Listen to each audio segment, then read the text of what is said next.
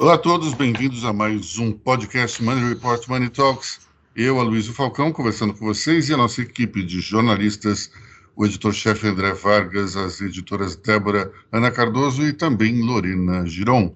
Nós vamos começar aqui por um tema que não é exatamente é, econômico, político, mas é algo importante, mexe com a sociedade, também com a política internacional.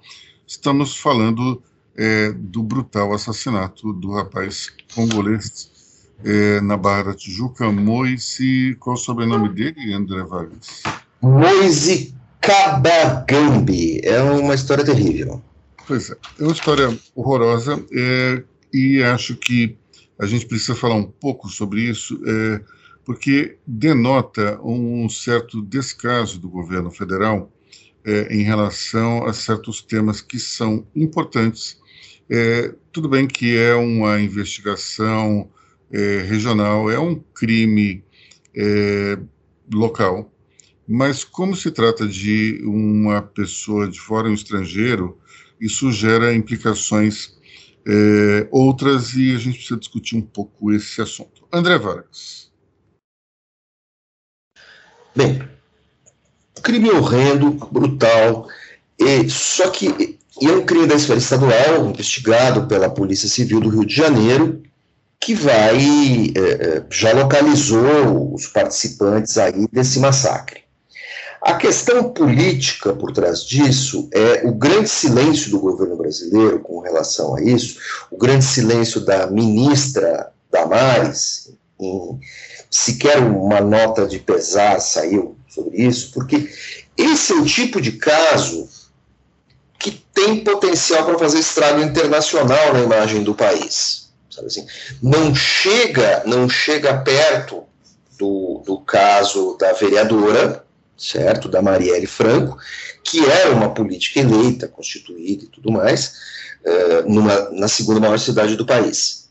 Mas é, mostra é, como a sociedade brasileira, através do seu governo, enxerga essa questão dos imigrantes, que num passado relativamente recente tiveram a sua importância, foram acolhidos aqui, o sujeito é de uma família que fugiu da República Democrática do Congo, que de república e de democrática não tem nada, aquilo é aquilo é uma, um, uma distopia tropical, quem pensa que o Brasil é uma distopia está muito enganado, República Democrática do Congo está mais perto disso, uh, um país que vive em constante guerra civil, o sujeito veio com a família para tentar a sorte aqui. Como, de certa forma, no passado, todos nós. Né? Eu sou descendente de italianos e de, e de imigrantes portugueses dos Açores. Uh, e o absoluto silêncio do governo brasileiro uh, sobre essa questão denota descaso, despreocupação, desprezo. Abre, abre as, as comportas a, a todo tipo de consideração. Então, assim, é mais uma bomba que o governo deixa no seu colo. É mais uma crise que o governo cria para si. Acho que tem um outro ponto também que a gente precisa discutir, que é o efeito que isso traz nas redes sociais. É, houve é, mais uma vez a criação de um Fla-Flu, é, tanto Twitter como também Instagram, como também Facebook. A questão toda é pessoas é, levantando a bandeira é, de que é, houve um, uma, uma, um ato de racismo, outros de falando em xenofobia e muitos é, relativizando o caso e e enfatizando que houve uma tentativa de roubo, ou melhor, de, de, de furto. É, eu diria o seguinte: essa versão de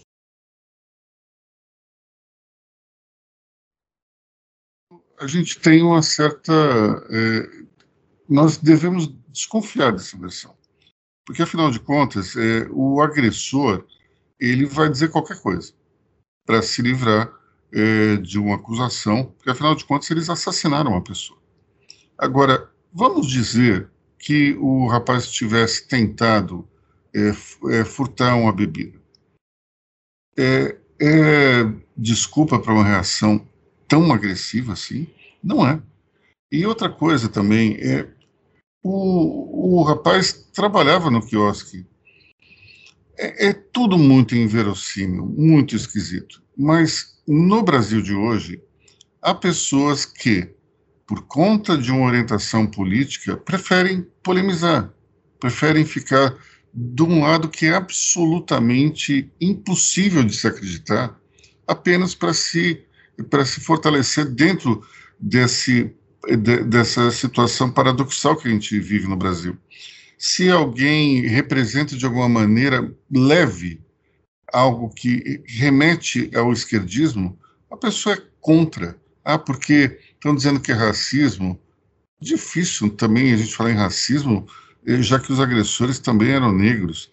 É, mas xenofobia pode ser. Bem possível. Há um preconceito contra, contra estrangeiros aqui no Brasil também. Isso não, não, faz, não vem de toda a população, mas, mas ainda tem. Mas o que me deixa realmente pasmo é que uma vida foi tirada de uma maneira horrorosa e as pessoas ficam querendo relativizar isso tudo. Ah, mas ele roubou, ele furtou, ele, ele queria beber de graça. Desde quando? Isso é motivo para se assassinar uma pessoa? Não é. E, mas a impressão que eu tenho é o seguinte: no, no Brasil dicotômico de hoje, a pessoa tem que escolher um lado, e daí, se ela está do lado conservador, ela tem que encontrar uma forma de polemizar com aqueles que estão indignados.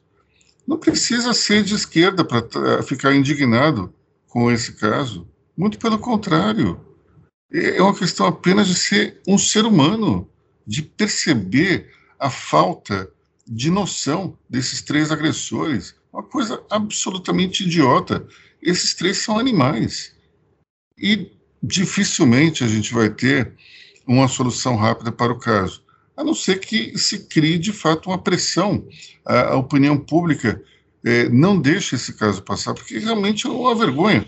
Hoje é um congolês que anônimo que foi assassinado por três idiotas. Mas hum, talvez no futuro possa ser um rapaz de classe média branca que seja confundido com outra pessoa, ou então que e possa ser morto da mesma maneira estúpida. Então, é, a questão não é que é, o, o, existe, uma, existe uma polarização política. As pessoas precisam parar um pouco e pensar como seres humanos, deixar de, de pensar como agentes políticos. Isso aqui não é um fla-flu político. Uma pessoa foi morta de uma maneira absurda. A gente não pode é, politizar o caso. Pelo contrário, é um absurdo, a gente tem que encarar como um absurdo e fazer pressão por isso.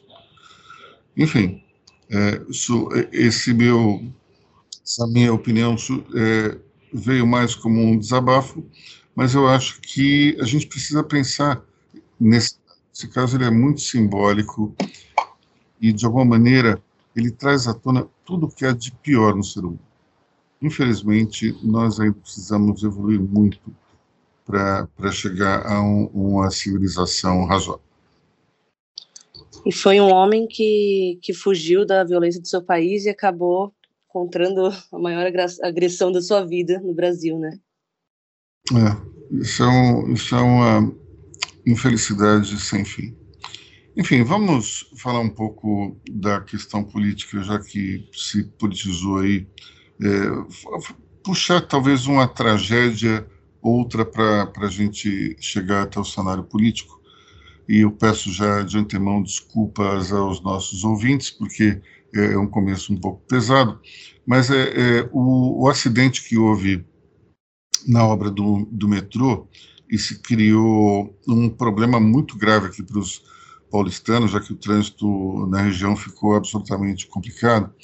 Mas é, como nós estamos também na era da da polarização e porque estamos em São Paulo, o presidente Jair Bolsonaro, como é um desafeto do governador João Dória, fez uma piada dizendo que era a transposição do rio Tietê.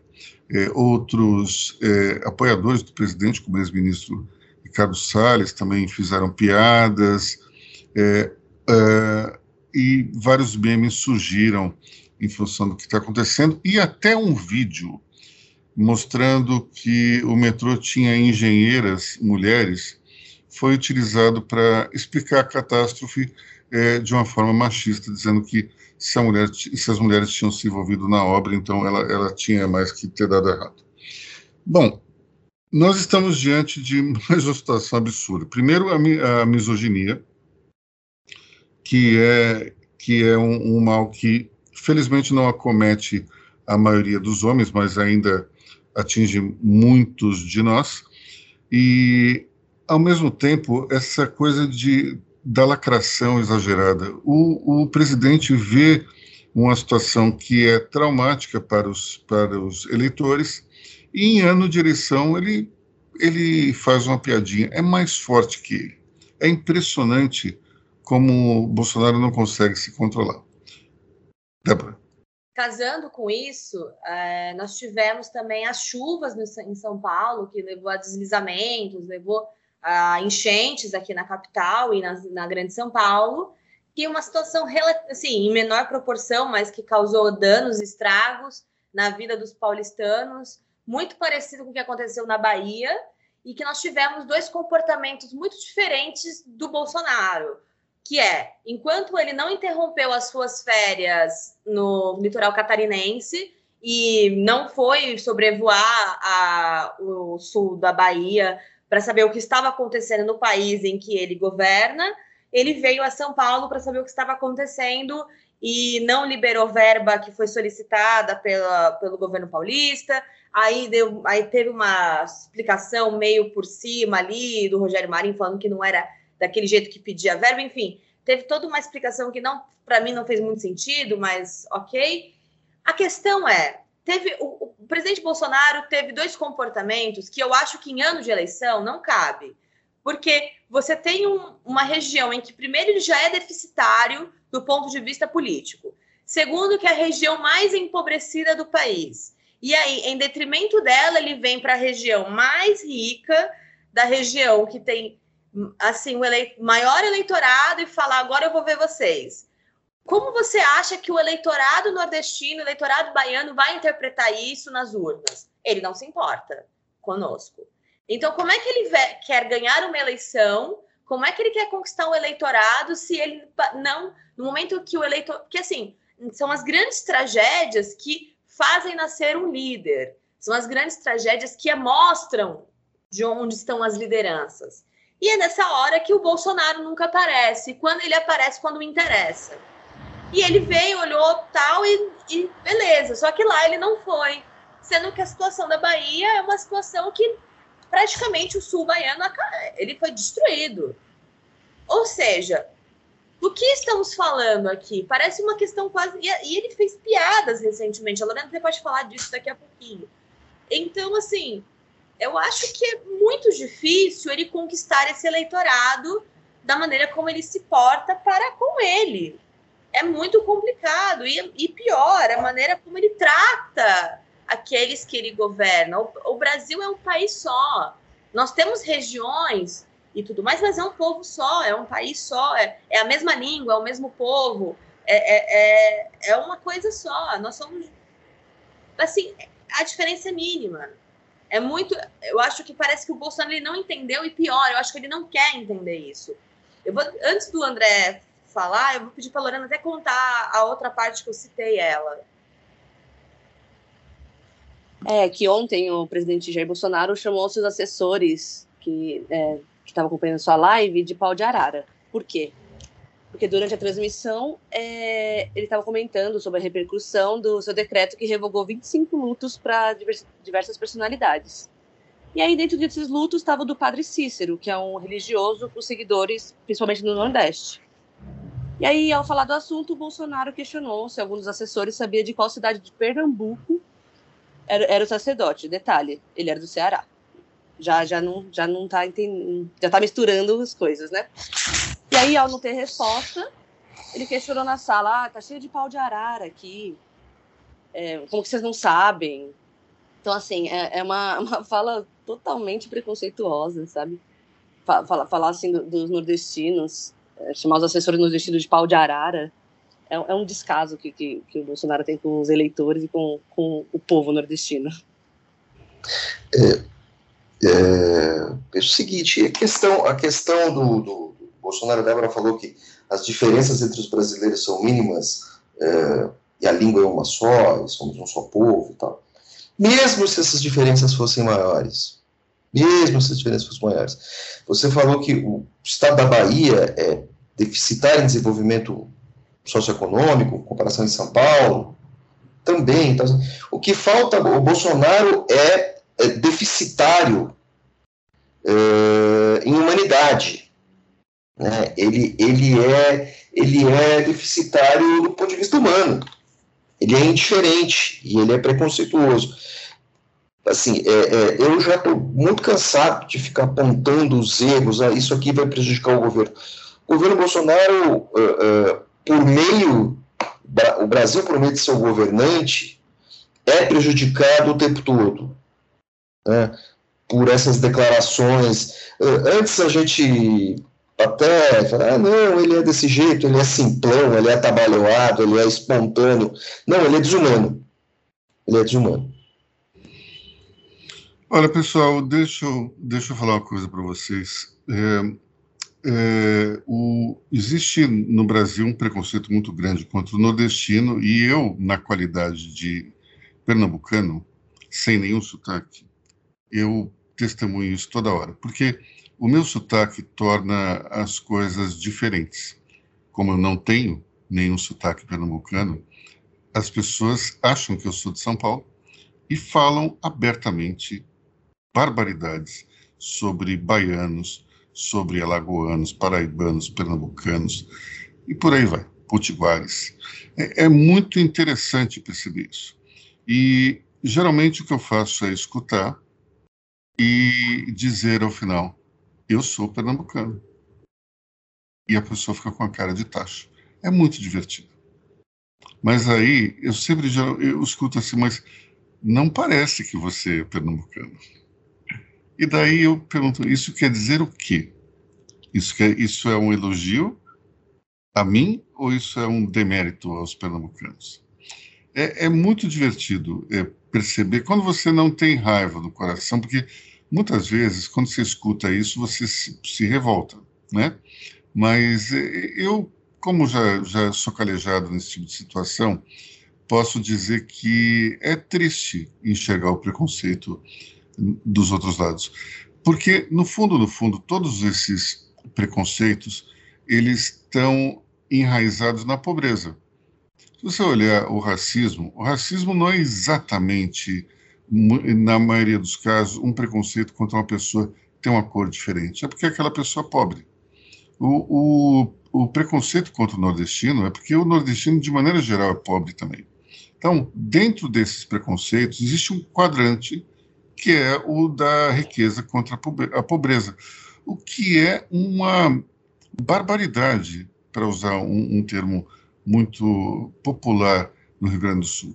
A gente não, não pode julgar as pessoas pelo dinheiro propriamente dito. Aliás, é, é muito curioso porque é, tem pessoas que, que utilizam certas métricas para poder fazer julgamentos. Então, a pessoa rica, o mundo se divide entre ricos e pobres. Se a pessoa é bonita, entre bonitos e feios. Se a pessoa é gorda, entre gordos e magros. Se a pessoa é magra, entre gordos e magros. E por aí vai é, cada um tem um valor que se sobrepõe aos outros e às vezes essa pessoa ela vai julgar o mundo em função desse valor. É uma pena é, ter esse tipo de situação é, vinda de alguém que deveria dar o exemplo. É, o presidente ele, ele simplesmente reforça esse tipo de preconceito, especialmente porque tem uma base muito fiel e mimetiza tudo aquilo que ele faz. Então, é uma pena, mas enfim, é o que temos para o momento. Né? É, terminando esse, esse bloco de Bolsonaro, eu queria falar sobre uma curiosidade que eu li hoje, é sobre uma pesquisa feita na Argentina de um instituto chamado Sol Moirago, que mostra que é, a maioria, o, o Bolsonaro é o preferido entre os argentinos para ganhar a eleição aqui em 2022, no Brasil. É, Bolsonaro teve 33,5% das preferências, enquanto Lula teve 28,4%. É bastante curioso quando a gente pensa que a Argentina é governada por um presidente que veio dos quadros peronistas. É um peronista light, mas um peronista. Então, é, chama atenção é, que Bolsonaro esteja em alta, pelo menos na liderança é, na Argentina, mas é, aqui a situação continua meio que inalterada. Né? Teve uma pesquisa que mostrou Bolsonaro com, com um alto índice de, de votos na, na, no que seria né, no lado espontâneo, um empate técnico com Lula, eu acho que dava uma diferença de cinco pontos percentuais. E depois as outras pesquisas todas mostraram um cenário mais ou menos igual. Moro subiu um pouquinho, saiu acho que de 8,5 para 10 e alguma coisa, mas acredito que ele ainda tem dificuldade de superar essa marca de 10, 12 pontos percentuais por conta da rejeição que ele sofre tanto entre os seguidores do presidente Bolsonaro como também é, nos eleitores de Lula. Então, é, nesse sentido, o Sérgio Moro vai ter grandes dificuldades. É, nessa última pesquisa, Ciro subiu um pouco também, está numa, numa região ali que ele empata tecnicamente com Moro, João Dória continua lá embaixo. É, e isso vai provocar em algum momento algum tipo de rearranjo na, na chamada terceira via. E só que, por outro lado, temos aí uma questão importante que é o, os partidos que vão apoiar o, os candidatos. É, União Brasil fica se aproximando é, de Moro e depois de Dória, parece uma espécie de leilão é, partidário, semelhante ao que a dirigente do, do PTB parece ter feito e querendo vender o partido por, por 30 milhões, né? A metáfora bíblica é incrível, né? São sempre 30, né? As pessoas se vendem por 30. É interessante é, relembrar essa, essa situação. Mas, enfim, é, temos aí no, na questão da eleição um ponto importante, porque se esse cenário continuar parado, é, o, a terceira via vai ter que se mexer e eu não sei exatamente se há tempo hábil para isso. A única esperança que eu enxergo para os bolsonaristas é a Dilma Rousseff entrar na campanha para defender o próprio governo. Aí vai ser muito interessante, porque Dilma já, já nos brindou com inúmeros raciocínios tortuosos, com frases esquisitíssimas. E se ela entrar na campanha do Lula para defender o, o seu mandato, isso pode ser um fator de risco para o ex-presidente, que quer esconder Dilma de qualquer jeito. Então vamos ver como é que vai acontecer, mas no mínimo será divertido se a gente puder assistir a ex-presidente no horário eleitoral ou dando entrevistas é, tentando tentando defender o indefensável que ela fez, que seria a ideia de que ela fez um bom governo. Infelizmente tivemos uma estagflação terrível, é, o tripé econômico foi para o beleléu e, enfim, o, o índice de desinvestimento foi um dos maiores já vistos nos últimos 30 anos. Em função disso, então, é, o, o, presidente Bolsonaro precisa de alguma coisa que dê um boost na sua campanha. E uma das decisões para isso foi a PEC dos combustíveis. Parece que houve um bypass em relação ao ministro Paulo Guedes, que ficou menor novamente, e, e se criando um, um, um mecanismo para tentar baixar o preço da gasolina. Explica aí para gente, André. uma barbeiragem, uma barbeiragem que o, o, governo está fazendo, e é interessante, porque o governo está criando uma bomba relógio, vamos supor, vamos dar como certo que Bolsonaro ganha a eleição. Bolsonaro está criando uma bomba relógio para si. se ele ganhar. E também essa bomba vai explodir, se for aprovada desse jeito, ela vai explodir no colo do próximo presidente. É, é muito simples. O, é, é, vários países têm fundos para amortizar uh, o preço do petróleo, certo? Isso não funciona no Brasil. O Brasil produz 3 milhões de, de barris por dia, certo? Uma conta simples. Consome 2. Outro 1 um milhão o Brasil negocia. A grande questão é que grande parte do óleo brasileiro negociado é óleo pesado. Então, é um óleo, é um óleo que tem menos valor, é um óleo que precisa ser mais trabalhado. Então, é um óleo bom para fazer combustível de qualidade. E o Brasil importa combustível de qualidade, combustível óleo leve de outros países, inclusive Venezuela, Estados Unidos e tal. Isso é um, para fazer o blend. Então, assim, não há sobra no Brasil de exportação para você fazer esse, esse fundo dedicado. Isso é possível. Contraria os princípios os princípios liberais, contraria. Se você está em Brunei, que é uma bolha de gás, não tem o mínimo problema. Se você está num país com 213,3 milhões de habitantes, fica mais complicado. Então, é, tem tudo para dar errado. Tem tudo para dar errado e, novamente, eu vou ser o cara mais chato do planeta. É, tudo isso acontece porque a política cambial é torta ela, está, ela é deficitária.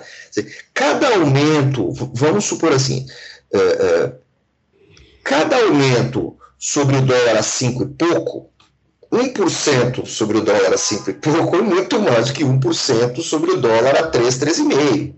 O impacto é muito maior. E essa, e essa flutuação do câmbio. Então, o Bolsonaro, todo, o governo, toda hora, está fazendo isso. E por incrível que pareça, o Paulo Guedes está certo. Né? A gente vive criticando o Paulo Guedes e nesse momento ele está coberto de razão e foi superado. Pobre Paulo Guedes. Nós que já batemos tanto nele, dessa vez temos que defendê-lo. Bom, e o que está pior pode ficar, o que está ruim pode ficar pior, né?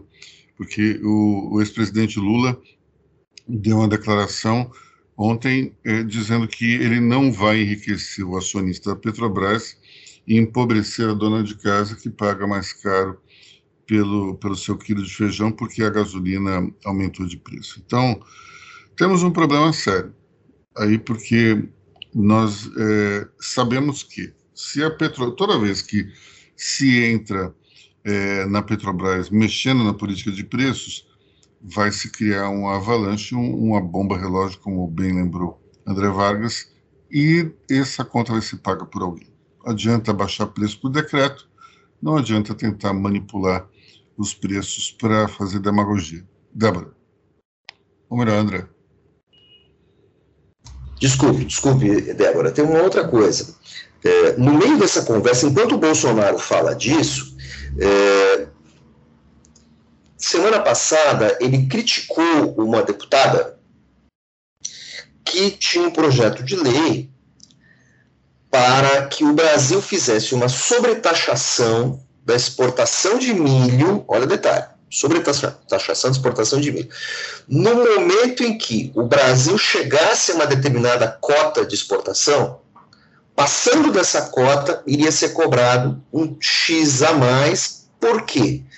Por causa do risco de desabastecimento. Como os preços internacionais estão favoráveis, uh, os produtores rurais ou, nem, ou melhor, nem os produtores rurais, os exportadores, os negociadores, optam por jogar isso fora do país. Perfeito. Porém, isso prejudica uh, uh, os produ outros produtores rurais. O milho é usado como ração para frango. O milho é usado, é, assim, é, nós não vamos colocar o rancho da, a rede rancho da pamonha numa situação inflacionária. É, o milho serve para alimentar a produção. Então, uma parte teria que ser deixada, mas não é proibitivo. Você pode exportar, paga um pouquinho mais. Bolsonaro detonou essa iniciativa é uma iniciativa para proteção do agro. Os Estados Unidos têm as cotas dele, o Brasil e os Estados Unidos têm cota de exportação e importação de etanol um para o outro. Bolsonaro até mexeu isso em favor do Trump e não recebeu nada em volta. Bolsonaro bombardeou essa deputada, bombardeou essa iniciativa legislativa.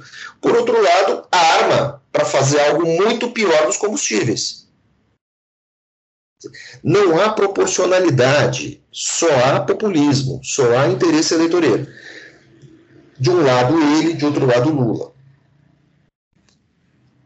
Débora? É, só que no caso da fala do Lula, ele esqueceu de um detalhe muito simples, que o maior acionista da Petrobras é a União. Então ele não vai, ele falou assim, eu não quero, eu não quero é, enriquecer o acionista da Petrobras em detrimento da dona de casa. Mas ele esqueceu desse detalhe, porque quando a Petrobras e tudo mais agora, que ela está seguindo a política de preço do mercado, por mais que o preço esteja salgado, eu entendo a reclamação de quem está pagando lá nos postos. Eu entendo toda, toda essa parte, tá? Quem está lá abastecendo o seu carro, o seu caminhão, as empresas, as transportadoras, eu entendo a, a dor de quem está abastecendo. Mas, assim, quando o dinheiro volta para a Petrobras, ela volta como dividendos e tudo mais, ela distribui uma parte, uma parte é retida para a União de volta. Só que tem. O ponto que eu quero chegar é que esse intervencionismo em cima da Petrobras, ele não ajuda o seu principal acionista, que é ela mesma, que é o governo. Quando ele fala esse tipo de coisa, esse, desse, dessa essa crítica aos acionistas, ele está criticando a própria empresa e ao próprio governo que ele vai, se ele eventualmente ganhar, ele vai governar. Esse intervencionismo em cima da Petrobras, seja pelo governo Bolsonaro, com, sei lá, amortização do não sei o quê, com decreto, sei lá mais o que, ou Lula que quer, enfim, seja lá o que ele quer fazer no governo dele, ele não ajuda os próprios cofres públicos do governo que ele vai governar. A, a, o, o certo seria mexer na política cambial. O certo é você entender a raiz do problema, que não é o preço na bomba, não é o preço da, da do, enfim, é o pre, é atrás, é se a empresa tem a política, se é uma empresa estatal com a lógica do mercado, é o que estamos fazendo de errado para com a política cambial, para com o que está acontecendo no mundo que a gente pode resolver aqui dentro. E não o, o eu sei que o preço é emergencial agora, mas agora não adianta você ficar correndo atrás do próprio rabo e falar, ai meu Deus do céu, a gente tem que diminuir não sei o quê, a gente tem que pegar o preço amortizar aqui. A gente, não, não, não. É, o que fizemos de errado lá atrás, o que está acontecendo no mundo, e o, por que, que o nosso câmbio está disparando? Porque quando a gente tem um comportamento de você correr, porque é, essa é a matemática. Quando você tem quem investe em dólar, tem que pegar dólar. Quando a gente tem um comportamento de é, nós estamos cautelosos para os emergentes e vamos investir em dólar, é por que está todo mundo correndo para o dólar? Por que, que o dólar está aumentando em detrimento ao real? E por que está todo mundo preocupado com isso? E por que, que a gente está tendo uma política cambial tão, tão fora do eixo? A gente vai entrar daqui a pouco para falar de Selic. É, por que, que a gente tem uma inflação tão alta? Por que, que a gente está passando por essa. Por, essa, por que, que a nossa economia está patinando? E por que, que ela está reverberando nisso? Por que, que a Petrobras está me contando essa história? Esse é o exercício que a economia não está fazendo. E aparentemente, os presidentes estão dando fórmulas mágicas ao seu eleitorado culpando uma empresa que só está fazendo o papel dela no fim do dia, dando a resposta mais fácil, porque a resposta complexa ninguém quer dar. Bom, é, vamos é, falar, já que o assunto é justamente Lula, Petrobras, Bolsonaro, a gente é, ainda está meio nessa questão da, da campanha falar um pouco sobre as federações partidárias. Quem é que, que fala? Lorena?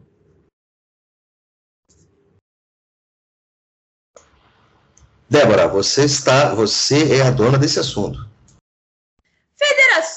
Partidárias. É a nova briga de condomínio da República para você que estava com saudade de novelas legislativas, porque o ano nem começou e já temos aí, né, esse momento em que todo mundo achou que seria uma grande ideia, porque o que, que é a federação partidária? Foi uma solução que o parlamento pensou assim: ó, a gente tinha as coligações, que era nada mais, nada menos do que aquela palhaçada de todo mundo coligar um dia, e aí, quando todo mundo era eleito, a coligação não significava nada para você, que votou e descobriu que ninguém era amigo de ninguém, que era só conversa fiada.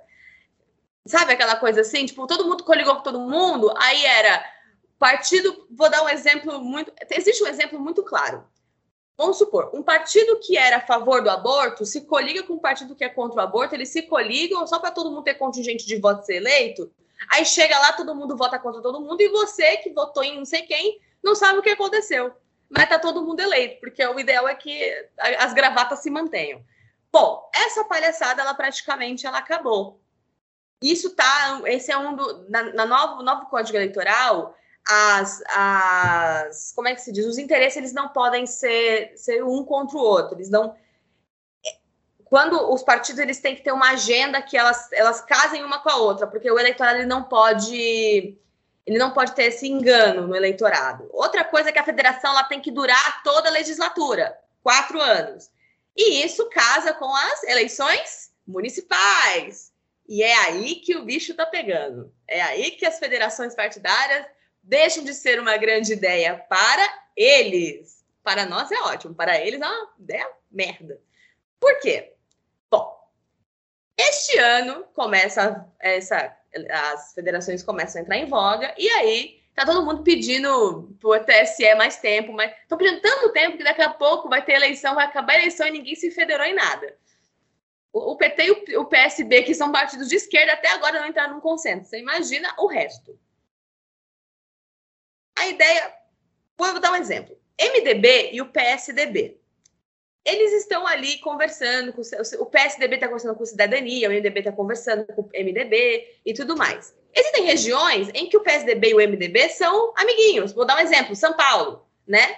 MDB e o PSDB em São Paulo são coleguinhas, né? Estou aqui, o Bruno Covas e, e, o Ricardo Nunes ali, prefeito vice, finado Bruno Covas, que o nosso alecrim dourado subiu ao trono, gestão Covas, a gente já sabe tudo que está acontecendo. No caso, nada. Agora, nós temos no, no norte. No caso, na, acho que, se não me engano, no Pará, o M, no MDB e o PSDB não são assim tão colegas, entendeu? Eles são praticamente rivais no espectro regional. Então, como é que eles vão se federar nacionalmente se lá eles vão ter que disputar o trono regional? E aí é que tá rolando, porque 24 vai chegar e aí esse pessoal vai ter que trocar de partido? O que, que vai acontecer? Então, existe uma discussão agora que, todo, que ninguém tinha parado para pensar quando criaram essa grande ideia, que é e as eleições regionais? Nós não somos amigos no regional, só no nacional que a gente conversa. E então, tá rolando uma grande treta. Se nem a esquerda está conseguindo resolver, porque o PSOL está brigando com o PSOL, por exemplo, em São Paulo, com o PT. No nacional, Lula, Boulos e né, Lula, Boulos, todo mundo junto com, com né, querendo eleger o Lula, lá com o Haddad, todo mundo ali vermelhinho, é isso aí. Viva, viva Che Guevara. Quando chega no em São Paulo, é o, Lu, o Boulos e o Haddad, eles estão assim, esse trono é meu, entendeu? Você sai daqui. E aí o Márcio França, que também é do PSB, tá assim, não, esse trono é meu, e tá todo mundo na esquerda. Quer dizer, não sei se o Márcio França é de esquerda, que eu acho que para mim ele não é mas ele finge, muito bem. Márcio Cuba, no caso. Né, João Dória? A gente nunca vai esquecer disso. Eu nunca vou esquecer disso. A grande piada da nação. Mas a gente, só esses três aqui em São Paulo estão discutindo um trono só porque o Geraldo Alckmin talvez vai ser o vice do Lula, talvez. Porque se o Geraldo Alckmin voltar, então todo mundo desiste. A gente sabe que ele vai levar. Então, assim, as federações partidárias pareciam uma grande ideia. Nossa, era um conceito assim, todo mundo aplaudiu, todo mundo falou: acabou a coligação, acabou essa palhaçada. Agora a galera tá assim pro TSE: pelo amor de Deus, me dá mais tempo. Por favor, a gente precisa discutir isso, por favor. E e eu tô vendo o Barroso rindo na cara deles, assim: tá bom, uhum, eu deixo. Vocês, o que, que vocês acham das federações partidárias e a briga de condomínio da República? Olha, eu acredito o seguinte, que não tem como, no número atual de partidos, você fazer uma campanha sem coligações, algum tipo de, de federação. É impossível.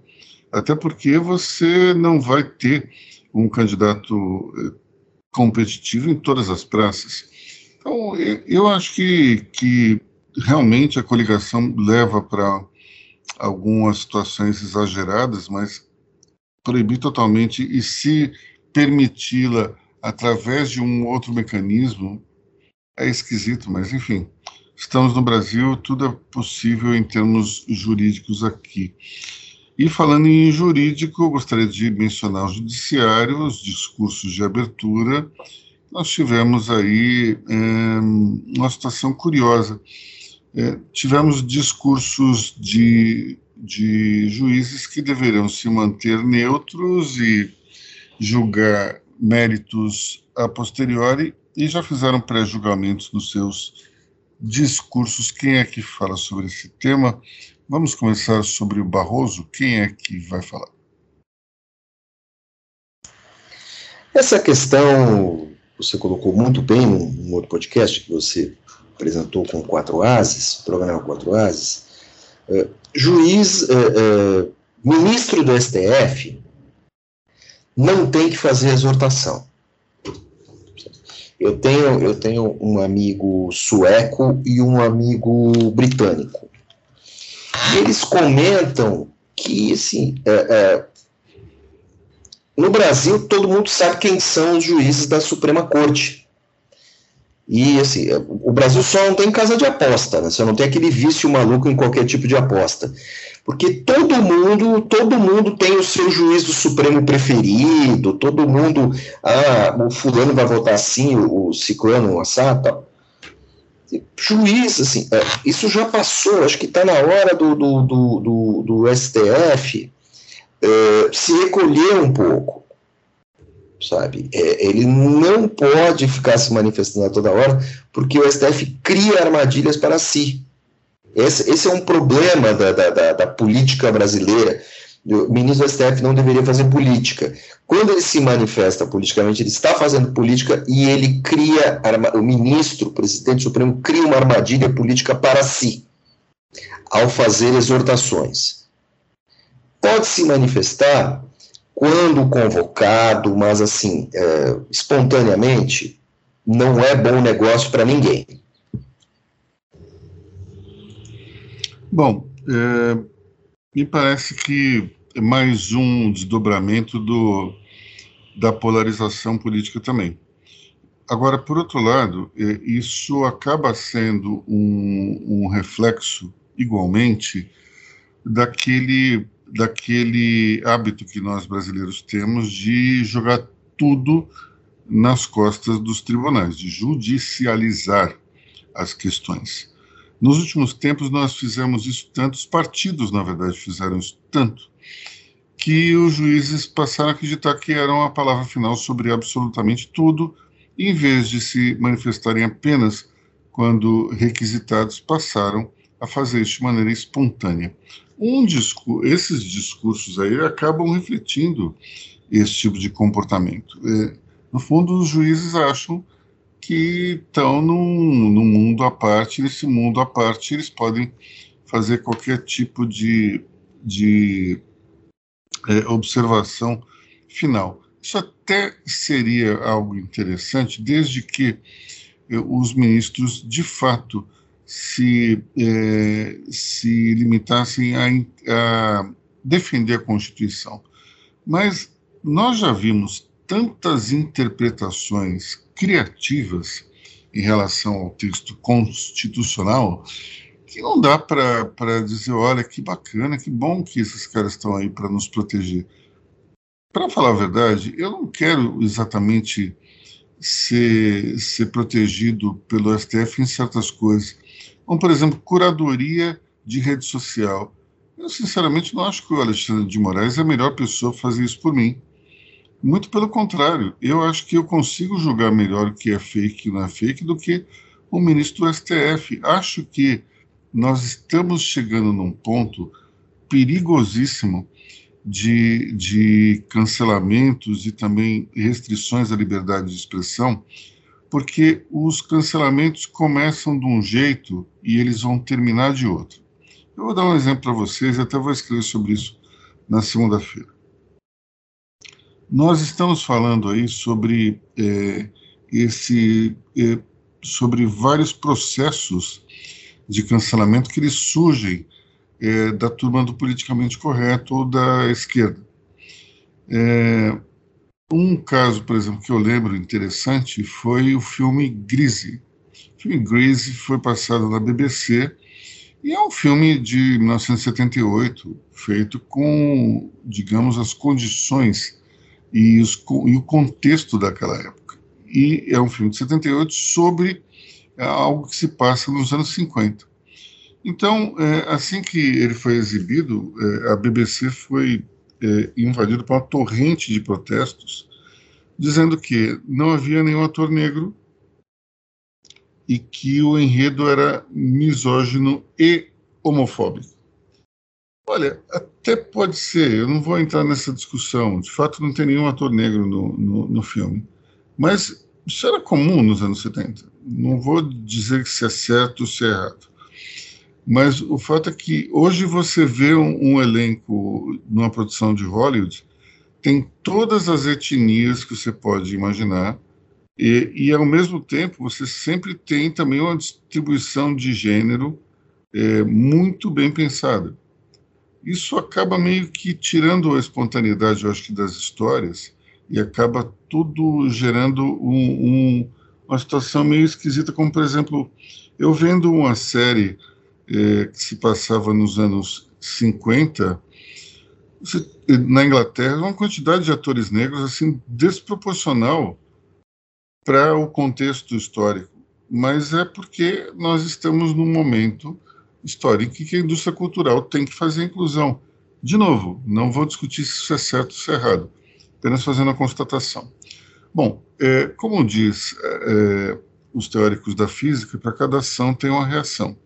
Então, esse movimento do cancelamento histórico é, começou é, entre a turma politicamente correta e agora nós temos o cancelamento dos conservadores também. Os conservadores estão entrando pesado para cancelar é, obras de arte que falam de sexo, que tem que que defendem a diversidade, porque é, se um lado faz, o outro lado também se sente no direito.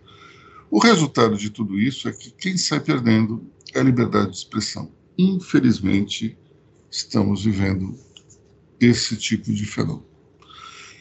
É, bom, vamos terminar falando do, da pandemia, pelo menos nesse podcast de sexta, temos mais assuntos para o, de sábado. É, André, André Vargas, como é que você resume aí a evolução da pandemia, que muitos dizem que já está começando a arrefecer? Quem diz que a pandemia está arrefecendo está atrasado no mínimo um mês nas informações. É, as UTIs de as UTIs SUS de oito estados mais Distrito Federal estão a 80%. 80% é, já é limite crítico, certo? Então, a pandemia não está acabando. É, e a quantidade de mortes também voltou a aumentar. Desde agosto, nós não tínhamos 600 mortes num dia. O que está acontecendo? Como aumenta a quantidade de doentes por causa da variante Omicron, que é mais contagiosa, e estatisticamente você aumenta a quantidade de pessoas mortas. Nós temos hoje mais gente infectada do que antes, com sintomas leves, mas quem tem algum fator complicador é, pode vir a óbito. Nós temos no meio de tudo isso, de novo, um velho problema brasileiro, é, o Brasil, sempre, os problemas do Brasil nunca são novos. É, nós temos a questão da testagem. Você tem a contaminação cruzada, você tem a flurona, que você pega a gripe, H3N2, e uh, a Covid. Tanto que os registros de síndrome respiratória aguda grave, SRH-SRAG, tem aumentado. As pessoas não estão morrendo só uh, de Covid. Elas pioram por causa da Covid e morrem de outra coisa. Então, assim, a pandemia ela não está acabando. Ela, ela tem um efeito no sistema público de saúde, que corre o risco de entrar em colapso. É preciso entrar mais dinheiro no sistema para abastecer. E você tem também um outro, uh, uh, uma outra questão a Omicron ela está infectando muito o pessoal das equipes médicas. Né? É, 80 e poucos por cento dos médicos, uma pesquisa feita semana passada, mais de 80, já haviam desenvolvido a doença. E mais que a metade desses caras desenvolveram a doença da virada do ano para cá. Então você tem esse impacto. Mas há boas notícias. Provavelmente, a partir de março, saia uma vacina uh, de RNA mensageiro para a Omicron. Isso é muito bom. Por outro lado, nós temos uma outra má notícia. É, surgiu a Omicron B, uma subvariante da Omicron, que ainda não está bem desenhada. Ninguém sabe como é que ela está se Aparentemente, geneticamente ela é diferente, aparentemente ela é muito parecida com a Omicron. E é muito Mas difícil. Ela é, um pouco mais, ela é um pouco mais contagiosa, né? Parece que. Ela é difícil de detectar. Ela é de, de difícil detecção, o teste tem que ser mais aprimorado. Tanto que a OMS é, pediu é, os testes para fazer um teste, né? Porque quando você faz o teste, você guarda a amostra do teste para ser examinada depois também para você fazer aquela, aquele sequenciamento genômico. E a OMS está pedindo esses testes na África para entender um pouco melhor o que é essa subvariante, porque não se sabe quais serão os quais são os efeitos da manifestação grave dessa variante. Então, assim, o mundo não vai acabar, certo? O mundo não vai acabar com a pandemia mas assim, vai demorar um tempo ainda. O Brasil está numa situação que está começando a ficar confortável, né? é, quase 80% da população vacinada, mais de 70% com duas doses e doses de reforço, só que você tem que tirar do limbo esse pessoal que não se vacina, porque não é só o cara não se vacinar, o cara não se vacina e ele também propaga a doença, porque quem não se vacina também não dá bola para regras de isolamento. Então o sujeito vira, como a gente chama, roteador de Covid. Então, assim, eu acho que, que pitacando, bem pitacando, a pandemia vai mais um ano e meio por aí.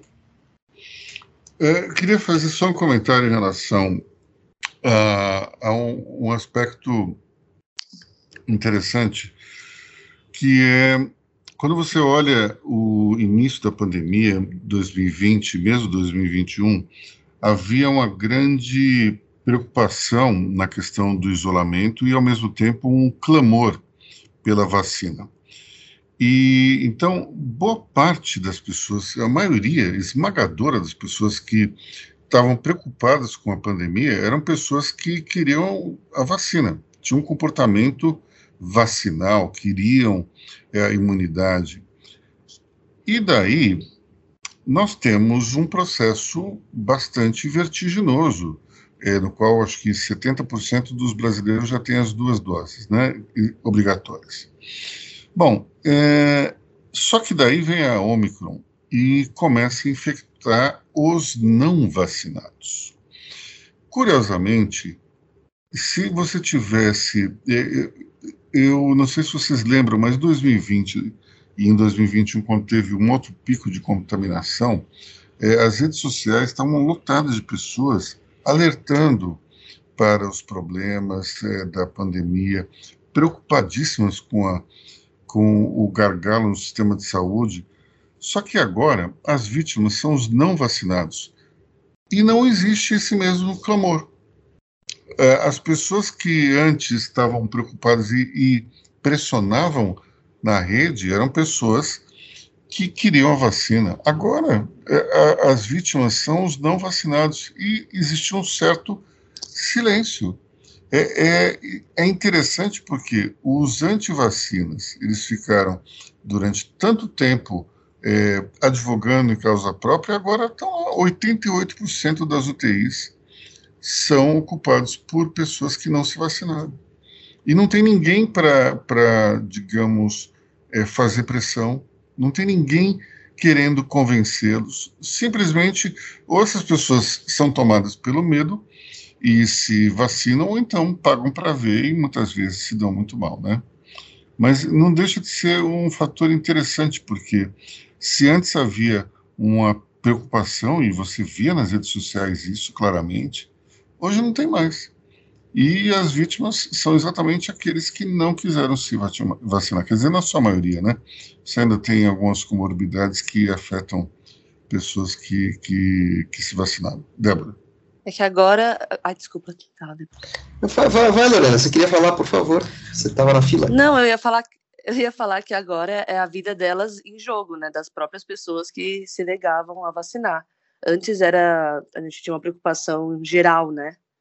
Então, assim, meio que ficou cada um por si. Virou agora sim o jogo, né? Quem se vacinou, se vacinou. Quem não se vacinou, agora. Que pena, assim, azar o seu. Ficou assim, entendeu? Cada um por si e vamos ver no que dá. Fala, Deb. Eu acho que é o surgimento da nova variante, na variante da variante, né, da subvariante, enfim, ela mostra o que a OMS novamente não está errada, né? Que é aquela coisa do escuro vacinal que a gente sempre bate na tecla também, que é enquanto a gente não vacinar as populações em que, no caso, o, o, continente que praticamente não tem vacina e outras regiões que estão praticamente sem populações vacinadas, a gente vai ter o surgimento de variantes. Quer dizer que quem não tem, quem não tem lugares que tem vacina não tem variante? Não, não quer dizer isso, mas a chance de surgir é menor. Então, assim, agora os esforços dos países que produzem vacina, dos países que têm vacinas sobrando, dos países que têm uma quantidade de, de populações vacinadas é, em vez de ficar discutindo quarta dose, quinta dose, sexta dose, é direcionar para primeira dose daqueles que não têm vacina, direcionar segunda dose para aqueles que não têm vacina. Saiu hoje um estudo da, da ONS do Reino Unido que fala que na, da variante Omicron, no caso, que 93% daqueles que têm a terceira dose, eles se saem muito melhor do que aqueles que têm a segunda dose. Eles não são, não são internados, não têm graves problemas, não. Eles ficam bem melhores do que aqueles que têm a segunda. Mas se a gente direciona os esforços para que as pessoas tenham pelo menos a segunda dose, as pessoas já ficam melhores, as pessoas já ficam bem. Então, se você leva isso para esses lugares, por exemplo, a gente pega, a gente, o Vargas falou isso acho que no podcast passado. São Paulo ficou guardando a, a Coronavac no seu, nos seus estoques enquanto não sabia o que fazer com ela. Podia ter mandado para os lugares que ela é aceita para distribuição. Eu não sei como poderia ter feito isso, mas podia. O governo federal podia ter feito, já que não queria. Não é mesmo? Outros países podiam ter feito isso. Tem países que têm estoques de vacina e não está fazendo nada com aquilo. Então, assim, a gente tem também uma situação que eu acho que é uma, um pouco de. Eu agora vou ser um pouco mais. Você é um pouco chata, que é uma mesquinhez dos países desenvolvidos, que é nós temos a nossa vacina para nos garantir, vocês que lutem. Só que vocês que lutem é, gente, nós somos um, um um planeta, entendeu? Sim. Enquanto a gente não resolver o problema dos escuros, a gente vai ficar meia luz todo mundo. A gente precisa criar um clarão vacinal e tudo mais. O Vargas falou aqui que, o, que a corona liberada para as crianças. Só que não havia ainda uma certeza se seria liberado ou não pela Anvisa. E, a, e, a, o, e o Butantan produz a Coronavac. Ela, ele podia, inclusive, ter mandado essa e produzido depois para as crianças, enfim. Ele podia ter feito uma logística, um planejamento. É, a gente estava correndo contra o tempo, né? Não dava para ficar parado, o, é realmente. O ponto que eu quero chegar é que a gente tem um problema que é, nós somos um planeta hoje que está à meia luz. Uma parte tem, tá clara a vacinação, tá andando. O Brasil, inclusive, é um grande exemplo hoje, agora, de mais de 80% vacinado. Parabéns para o Brasil, é isso aí, depois né, de todo o problema que nós tivemos. Não quero falar sobre Manaus de novo, porque Manaus me dá até crise de ansiedade. Mas nós temos mais de 78% vacinados. Mas assim, nós ainda temos escuros vacinais. Nós ainda temos problemas muito graves de negacionismos em, regi em, em regiões de países desenvolvidos, inclusive. Nós temos negacionismos no Brasil que estão levando pessoas à UTI. Nós temos que criar campanhas enfáticas. A, gente tá, a Lorena falou sobre cada um por si. Nesse de cada um por si, está todo mundo contra todos. Eu acho que temos que pensar, eu acho que hoje, como um grande coletivo de todo mundo querendo se salvar. Porque nessa de cada um por si, esses 20% podem de uma variante, inclusive aqui de novo. A gente já tem uma nossa para chamar de nossa, obrigada aí, Gama. Ou seja, acho que os países desenvolvidos têm que botar a mãozinha na consciência, realmente os grandes produtores de vacina, incluindo nós. Bom, vamos fechando esse bloco dizendo que é, 73% dos nossos é, cidadãos estão é, duplamente vacinados. Eu acho que chegaremos até 80% com a dose rapidamente, né? Pessoal, nós vamos ficar aqui por esse podcast sexta-feira. Amanhã tem mais. Nós, é, nós é, resolvemos recentemente dividir o podcast em dois, é, utilizando alguns temas que não são tão pesados é, na, no sábado. É, André Vargas me, me disse que 80% serão, serão atingidos em março, portanto, no mês que vem. É, então, nós ficamos por aqui nessa edição de sexta-feira. Eu desejo a todos um grande fim de semana e nos podemos nos ver novamente, ou melhor, nos ouvir, provavelmente é, amanhã, é, falando de temas menos arrastados. Tchau.